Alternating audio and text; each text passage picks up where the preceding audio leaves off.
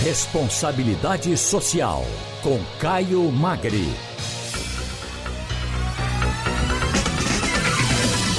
Caio Magri é sociólogo e diretor-presidente do Instituto Etos. Olá, Caio, boa tarde para você, tudo em ordem? Boa tarde, Wagner Gomes, Felipe Vieira e a todos os ouvintes da Rádio Jornal. Tudo bem? O Caio, este ano completam-se duas décadas do lançamento dos indicadores ETOS. Essa ferramenta de gestão é voltada para auxiliar as empresas na incorporação da sustentabilidade e da responsabilidade social em suas estratégias de negócios. A iniciativa é oferecida de graça e já foi reconhecida pelo Pacto Global da Organização das Nações Unidas e também pelo Unicef.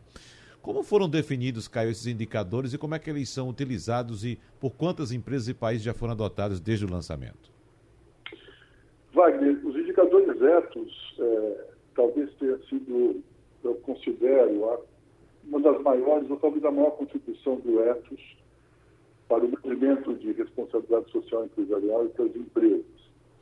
É, até o ano 2000, nós, nós não tínhamos no Brasil, e lugares do mundo, algo que pudesse uh, medir, de fato, o que, que é essa tal da responsabilidade social das empresas. Até então, uma percepção, a empresa faz coisas positivas, tem um projeto aqui, um investimento social ali, é, trata bem na relação com os trabalhadores, mas não existia nada que desse materialidade, uma métrica, né? uma regra, para poder medir com indicadores a qualidade e a maturidade da responsabilidade social das empresas. Os indicadores éticos vieram para fazer isso, né? É, para criar a primeira ferramenta no Brasil que pudesse auxiliar as empresas, estar à disposição das empresas Inclusive, é interessante, a nossa metodologia é de autoaplicação, é um autodiagnóstico. As empresas utilizam a ferramenta, aplicam na sua gestão e, a partir daí, elas descobrem qual é a métrica, qual é a materialidade, vamos dizer assim, dos seus indicadores de responsabilidade social, que avaliam a governança, a relação com os trabalhadores, relação com o meio ambiente, relação com governos, relação com a comunidade, relação na sua cadeia produtiva, se ela, se ela tem um processo de compreender os seus fornecedores, de trabalhar para a melhoria desses fornecedores. Então, esses são os indicadores que a gente criou há 20 anos. É, vários países da América do Sul ah, toparam fazer uma adaptação, a Argentina, a Bolívia, o Equador, o Paraguai e o Peru e agora, no ano passado, o México também, saindo um pouco da América do Sul, indo para a América Latina, se utilizaram da base dos indicadores éticos, fizeram uma adaptação para sua realidade, para suas realidades. Né? Então, é, nós já temos mais de 5 mil empresas que utilizaram os indicadores. Eles estão disponíveis no nosso site, acesso gratuito. As empresas podem consultar e utilizar auto-aplicando para poder ter uma resposta sobre a sua responsabilidade social empresarial. A gente acredita que essa tenha sido, talvez, eu, eu considero sim, viu, Wagner, a maior contribuição que o ETS deu ao movimento de responsabilidade social empresarial no Brasil. Muito bem. Felipe. Caio, boa tarde. São 20 anos aí dos indicadores. Eles vão passar por alguma espécie de reformulação, revisão, aprimoramento ou ah, são eh, princípios, vamos dizer, basilares que vão ser seguidos sempre?